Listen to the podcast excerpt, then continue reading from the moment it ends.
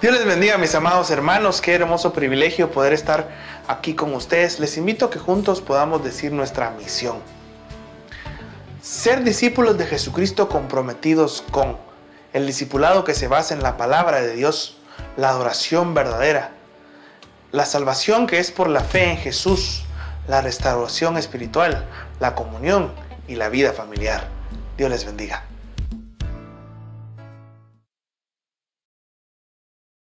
Bendiciones de Dios a todos nuestros amados hermanos y hermanas que nos sintonizan.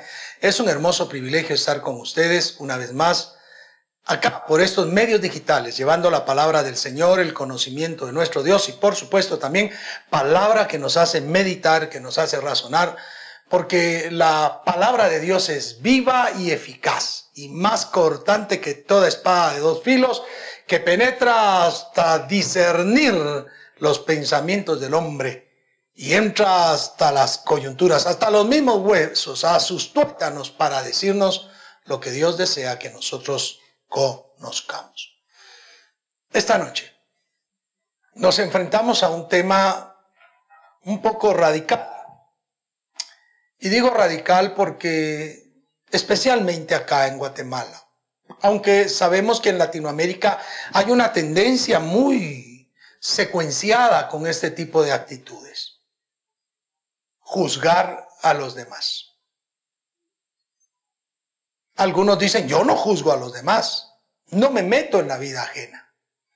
Pero una vez tiene la oportunidad el ser humano, sea hombre o mujer, criticamos, censuramos, ofendemos a otros con nuestras perspectivas que a veces pues tendrán o no razón, pero la manera, las formas en las que nosotros juzgamos a veces solo son condenatorias sin dar una alternativa adecuada. Desde muy joven aprendí que criticar era señalar los errores indicando la forma de corregirlos.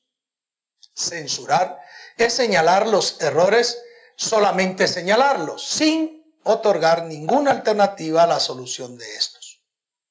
Lastimosamente, lo podemos ver en las redes sociales lo podemos ver en las conversaciones generales, en los programas de opinión, en donde solo se censura, se, se hace una censura tremenda de todo lo que se tiene. Hay programas tendenciosos, lastimosamente, incluso han habido canales de televisión en donde han tenido programas donde las personas que están allí lo único que hacen es censurar. No dan alternativas, solo andan buscando los defectos y por mucho tiempo pareciera que algunos medios de comunicación se han hecho expertos en buscar errores y no ser equilibrados en ver virtudes o por lo menos señalar un error indicándonos cuál debe ser la forma de corregir aquel error. La iglesia del Señor Jesucristo es criticada constantemente, aún por los mismos cristianos. Es asombroso cómo hermanos hablan mal de otros hermanos, cómo los censuran, cómo los critican. Y ahora en las redes sociales, Señor, pareciera que hay muchos hermanos que se destapan de lo que realmente hay en su corazón. Porque, dicho sea de paso, de la abundancia del corazón habla la boca. Así que la forma en la que nos expresamos, aquello que nosotros decimos, aquello que señalamos o aquello con lo que censuramos, muchas veces solamente está demostrando lo que verdaderamente hay en nuestro corazón. ¿Qué es lo que hay en nuestro corazón? La Biblia dice que el, el amor de Dios fue derramado en nuestros corazones por el Espíritu Santo. Así que nuestro corazón como creyentes, como seguidores de Jesús, como nuevos nacidos por la fe en Jesucristo, debería ser amor. Ya hemos señalado en más de alguna de nuestras sesiones que muchas personas le están poniendo atención a los dones eh, operacionales del Espíritu Santo, tales como eh, hablar lenguas, profetizar, eh, hacer sanidades, tener don de fe. Hay muchos más. Pero parece que le ponemos más énfasis a esto. Pero ya hemos señalado, repito, que la manifestación de un don operacional del Espíritu Santo no demuestra nuestro carácter, sino el carácter de Dios. Por el contrario, la manifestación del fruto del Espíritu Santo, amor, gozo, paz, paciencia, benignidad, bondad, fe, mansedumbre y templanza, es el estar en esa manifestación del fruto del Espíritu, eso sí demuestra lo que somos nuestra esencia. Por tanto, a veces eh, deberíamos procurar muy bien andar en esa manifestación del fruto del Espíritu Santo. Claro, hay que procurar los dones y sobre todo los dones que nos lleven a mayor eh, madurez espiritual. Pero juzgamos porque no estamos dando fruto del Espíritu Santo. Censuramos porque no estamos dando fruto del Espíritu Santo. Además, es muy probable que la persona que está juzgando a otro lo esté haciendo porque quiere adoptar el puesto de Dios. La Biblia dice que el juez verdadero es Jesucristo. Él juzgará, según la escritura, a vivos y muertos en su venida. Así que también él dijo que no nos venguemos porque suya es la venganza. Él dará el pago. Es un, es un tema fuerte. Es un tema que nos debe hacer reflexionar y Jesucristo en el Sermón de la Montaña, en el libro del Evangelio según Mateo capítulo 7, en el versículo 1 y 2 nos expresa la urgente necesidad de que usted y yo dejemos de juzgar a los demás. Así lo dice. No juzguéis para que no seáis juzgados. Porque con el juicio con que juzgáis, seréis juzgados. Y con la medida con que medís, os será medido. David dijo en uno de los salmos, pon guarda en mi boca, pon guardas en mi boca. Es decir, Ayúdame, que haya alguien que verdaderamente no permita que yo diga lo que no debo de decir, que no hable lo que no debo de hablar. La Biblia también nos anima diciendo que vuestra palabra sea con gracia sazonada con sal para saber responder como se debe responder. Ah, qué tremendo. ¿Cuántas veces juzgamos? Y a veces juzgamos en juicios inadecuados. Yo siempre he señalado que si alguien hace un juicio correcto, e, está en lo correcto. Pero la mayoría de juicios que nosotros hacemos carece de fundamento, carece de elementos, y muy probablemente carece de verdad. No juzguen. Hermanos, amados, hermanas, amadas, dejen de juzgar, porque juzgamos inadecuadamente.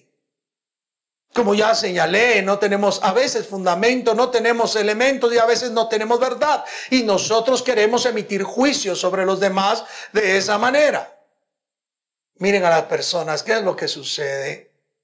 En Guatemala ya los linchamientos, las muertes de personas, porque un grupo se ve presionado cuando escucha que alguien grita, es un secuestrador y lo comienzan a agarrarlo, apedrean, lo patean, lo maltratan. A veces es cierto, pero muchas veces es falso. De todas formas, ninguno deberíamos de tomar la justicia en nuestras propias manos porque el verdadero juicio le pertenece a Dios. Ninguna persona, por más que ahora salga libre, porque haya corrompido el sistema penitenciario, porque haya corrompido el sistema de justicia, por más que se haya eh, puesto coaligado con personas que rompen la verdad, él no va a ser dado por inocente delante de Dios. Pero ustedes y yo debemos de tener cuidado la solicitud del Señor Jesucristo acá es no juzguen para no ser juzgados. Porque con el juicio con esa calidad de juicio con que ustedes están juzgando, así también serán juzgados. Y con la medida que ustedes miden, también se os volverá a medir. Así pues que debemos de tener cuidado, mucho cuidado en estar juzgando a las personas por el hecho mismo de juzgar. Ah, yo observo la responsabilidad y carga que tienen los jueces, los magistrados de las diferentes cortes de justicia en Guatemala. Actuar con justicia, actuar, con rectitud, actuar con apego a la ley es una carga tremendamente fuerte. Por eso es que la Biblia dice que no admitan cohecho que no den discriminativamente su juicio, que no avalen al pobre por ser pobre ni al rico por ser rico. Es una carga tremenda. Pero nosotros, sin ser jueces, sin haber estudiado para emitir un juicio, sin haber estudiado para ser un magistrado, muchas veces queremos actuar en la vida cotidiana como tal. Deberíamos más bien denunciar al que agravia, denunciar al que ofende, denunciar al que comete un crimen para que la justicia se encargue de él. Si la justicia no se encarga porque es sobornada, porque es corrupta, ese es problema de la justicia y del infractor de la ley. No es su delito. Pero muchas veces nosotros cometemos delitos juzgando y queriendo tomar en nuestras manos la propia justicia.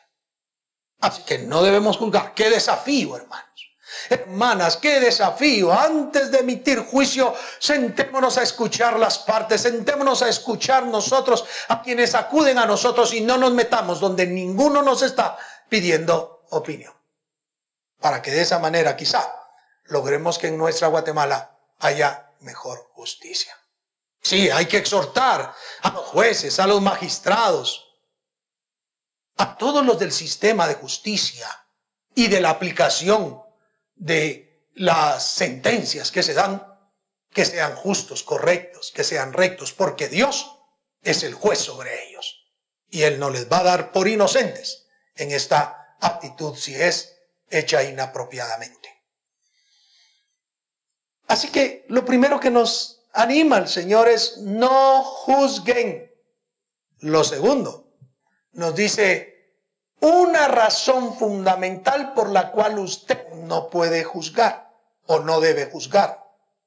El versículo 3 y 4, alargándonos hasta el 5, señalan, ¿y por qué miras la paja que está en el ojo de tu hermano y no echas de ver la viga que está en tu propio ojo?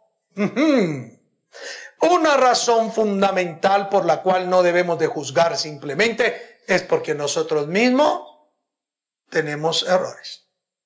Nosotros mismos tenemos pecado. Nosotros mismos tenemos fallas.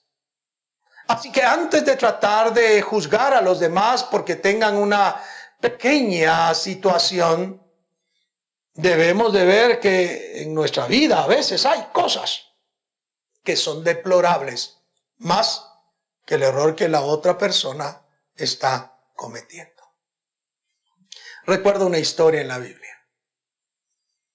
La Biblia nos cuenta la historia de Judá, el cuarto hijo de Jacob. Jacob se había separado de Judá, o más bien dicho Judá de Jacob, porque después de la situación de la venta de José a Egipto, este hombre que se había quedado como el mayor en virtud de que los tres primeros habían sido desechados, el primero Rubén porque se había acostado con una concubina de su padre, el segundo y el tercero que son Simeón y Leví por cuanto cuando habían firmado un pacto haciendo que las personas de Siquem se, se circuncidaran para para poder tomar mujeres de Israel y los de Israel, mujeres de esa, de esa provincia. Eh, esperaron el día más fuerte, que es el tercer día, donde da más dolores, dice la escritura. Y fueron y mataron a todos los hombres. Y entonces el papá, eh, Jacob los desecha. No pueden ellos tomar la bendición primogenital que les será dada fundamentalmente a Judá siendo el representante y por eso la bendición de descendencia de reyes es sobre Judá, aunque no recibe la doble porción de la bendición primogenital, la cual es, es dada a los descendientes de José. Pero la historia dice, la historia dice que este Judá se había apartado y tenía tres hijos. El primero era Onán, y Onán, pues, tomó una, una mujer. Ah, pero él no quería embarazarla. Se portó mal y Dios le quitó la vida. Viene el segundo hijo porque la obligación eh, eh, en la cultura era que si un hijo moría sin dejar engendrado descendencia, el siguiente hijo debía engendrar descendencia en la mujer para que la herencia del hijo no se perdiera. Así que era obligación del segundo hijo tomar a la cuñada, engendrar un hijo, no iba a ser este hijo de él, sino del muerto, para la herencia. Y el segundo hijo de Judá no quiso hacerlo. El hombre era egoísta y entonces no engendró en la mujer y Dios le quitó la vida también. Entonces tiene miedo Judá de dar su tercer hijo y le manda a la mujer que se vaya a la casa de su padre, pero no la reivindica como mujer. Pasado el tiempo, esta mujer se da cuenta que el tercer hijo de Judá ya es lo suficientemente grande como para eh, unirse a ella y darle descendencia, y se la exige, no, no la da, y entonces se disfraza. Se disfraza como una ramera, una mujer de vida pública, una prostituta, y se le pone al camino a donde va pasando Judá. Judá la ve hermosa, galana, la joven, y se allega a ella y le da tres señas de su autoridad, entre ellas su anillo, su báculo y su manto. Y entonces se va Judá alegre que ha estado con una mujer porque él no había estado ya con mujer hacía ratos, pero se va y resulta que de esa relación eh, su nuera queda embarazada. Cuando pasan los tiempos se dan cuenta los de las poblaciones de que aquella mujer está embarazada. El hombre, el suegro, se ofusca, la quiere matar. Según la ley, él debería ser el primero de lanzar la piedra para que ella muriera. Y la hace sacar y aquella mujer va embarazada ciertamente y entonces desvela el hecho que ella era aquella prostituta y que tenía los signos de autoridad de aquel hombre. Cuando Judá ve esto de una manera muy interesante, le dice, eres tú más justa que yo. Y entonces, porque aquella mujer había dicho del hombre del cual son estas prendas, él es el padre, y entonces él se reconoce que él había tenido culpa de esa situación y la dejan libre porque Él es responsable. Qué tremendo. No solo juzgó mal a la mujer, sino Él mismo había sido eh, procurador de su pecado. ¿Cuál es el pecado nuestro? A veces es mayor y me gusta que Él dice, más justa eres tú que yo, porque reconoce que su pecado era mayor que el de ella. ¿Cuántas veces nosotros solamente juzgamos a las personas y sabemos que tenemos errores tan grandes o más grandes que el que la persona está realizando y nosotros no nos importa, seguimos juzgando cuando dice el Señor, ¿cómo es posible que mires la paja en el ojo de tu hermano y no puedes ver la gran viga que está en tu ojo? Es decir, el gran pecado que tú tienes. ¿Cómo le vas a decir, dice el verso 4, o cómo dirás a tu hermano, déjame sacar la paja de tu ojo y aquí la viga en el ojo tuyo? No puedes decirle a otro, a ver, te ayudo a corregirte cuando tú mismo no te has corregido. Esa actitud, dice el verso 5, es hipocresía. Hipócrita, dice. Saca primero la viga de tu propio ojo y entonces verás bien para sacar la paja del ojo de tu hermano. Primero limpiemos nosotros nuestra vida. Primero limpiémonos de toda contaminación de pecado que nos asedia. Limpiémonos de todo lo que contamina nuestro cuerpo y nuestro espíritu. Limpiémonos primero antes de andar viendo los errores de los demás. Porque cuando tratamos, cuando procuramos solamente ver los errores de los demás, nosotros no estamos dándonos cuenta de lo malo que hay en nuestra vida. Qué desafío, hermano amado, hermana amada, porque todos, y yo digo todos, tendemos a juzgar. Y deberíamos más bien autocriticarnos, autoevaluarnos. Una situación así se da en la explicación que en 1 Corintios capítulo 11 se da en la cena del Señor. El Señor dice allí que si nos juzgásemos a nosotros mismos, no seríamos juzgados.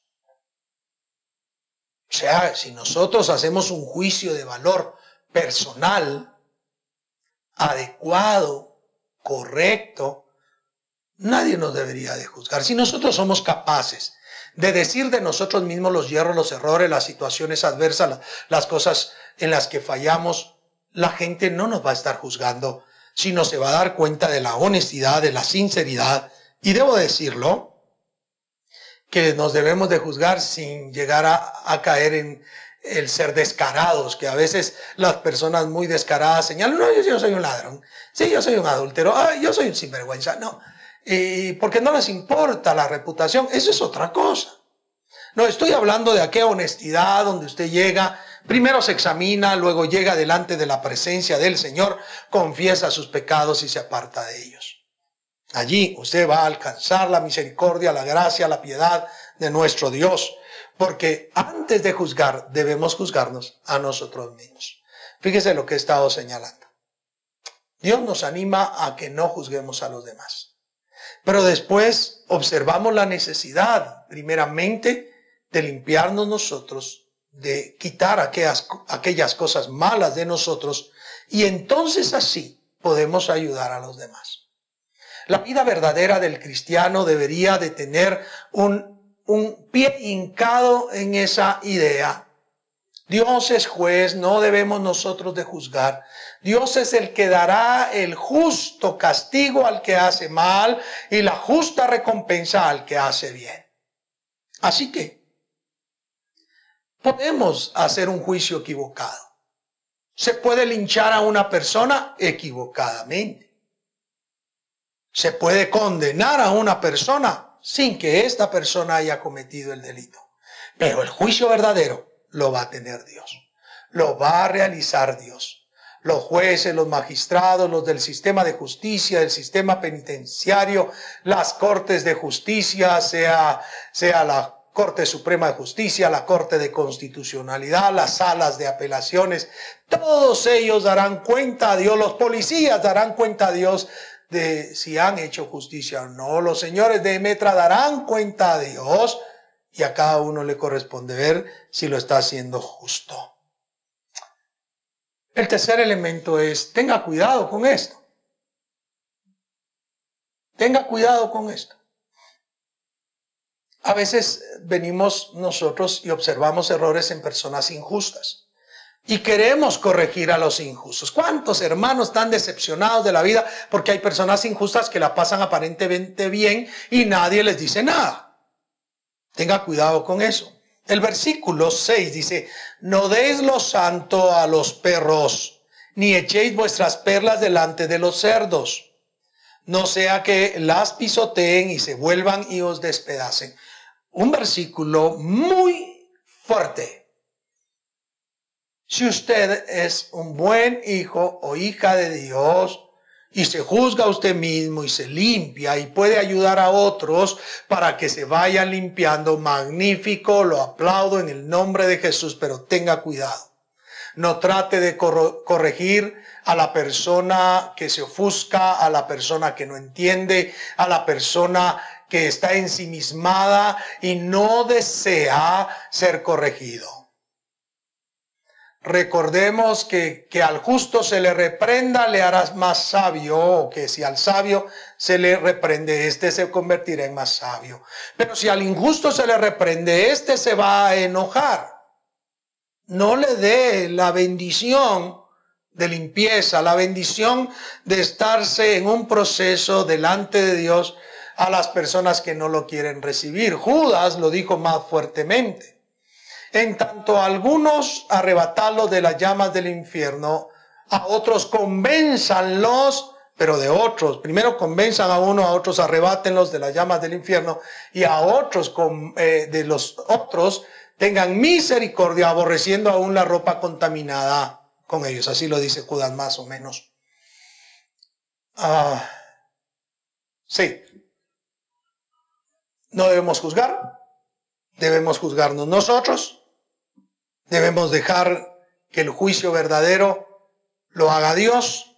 Debemos limpiar nuestra vida, primero de todos nuestros defectos, para poder ayudar a otros, pero no le debemos dar a las personas incorrectas la gracia. Por eso es inadecuado cuando algún hermano dice, le voy a ir a pedir eh, favor a, a, fulano, va y resulta maltratado, casi apaleado, porque no puede hacerlo, simplemente porque aquella persona es tan injusta es tan impía que no sabe ofrecer perdón. Entonces este paquete de no juzgar a los demás nos debe desafiar, mis queridos hermanos y queridas hermanas, a mantener un justo juicio, un justo valor como hijos de Dios, como verdaderos creyentes en la vida que llevamos, en las congregaciones.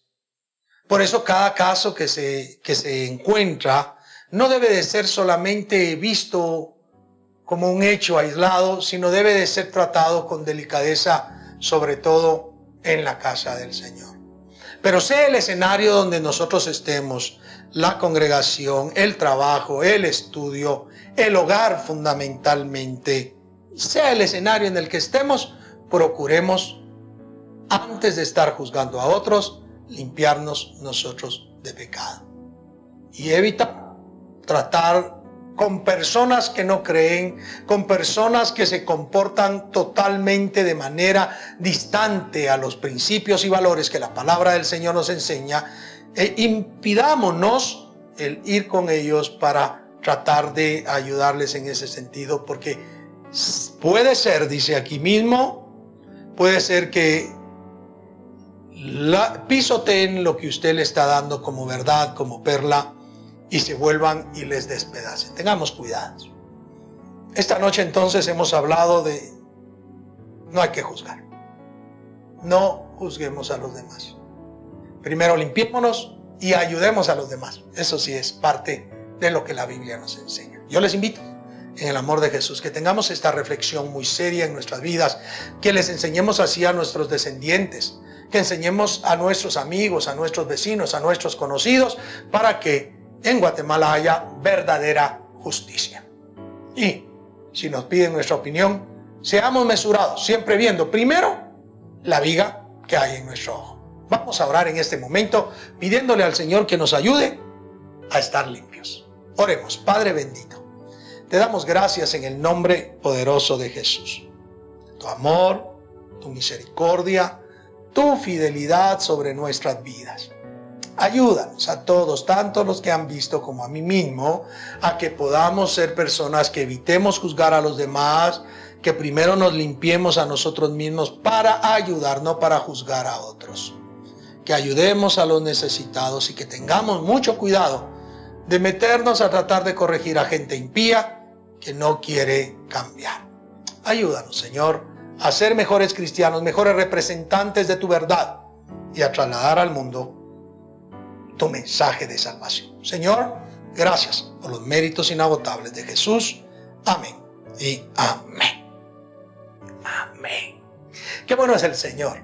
Espero en el Señor que este mensaje de Dios les haya hablado a su vida, les haya hecho meditar y a la vez lo pongamos en práctica.